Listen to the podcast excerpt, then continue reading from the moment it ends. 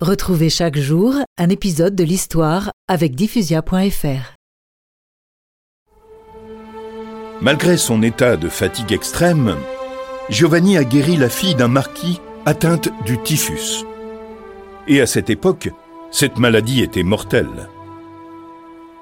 À Lille, à un enfant aux jambes tordues, il ordonna Marche, mon petit. Et il marcha.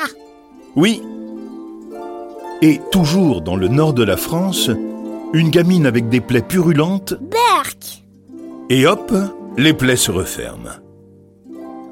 À Paris, rue de Sèvres, vivait une vieille tétraplégique, c'est-à-dire paralysée des quatre membres.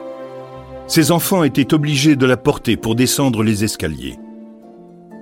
Ils l'amènent à Don Bosco, qui lui dit Ayez confiance en Dieu. Et elle est rentrée chez elle en marchant.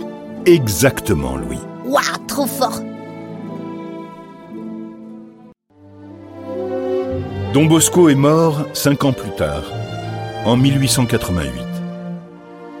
100 000 personnes ont assisté à son enterrement à Turin. La basilique du Sacré-Cœur de Jésus, construite à Rome, a été achevée l'année précédente. Et Don Bosco a pu l'admirer.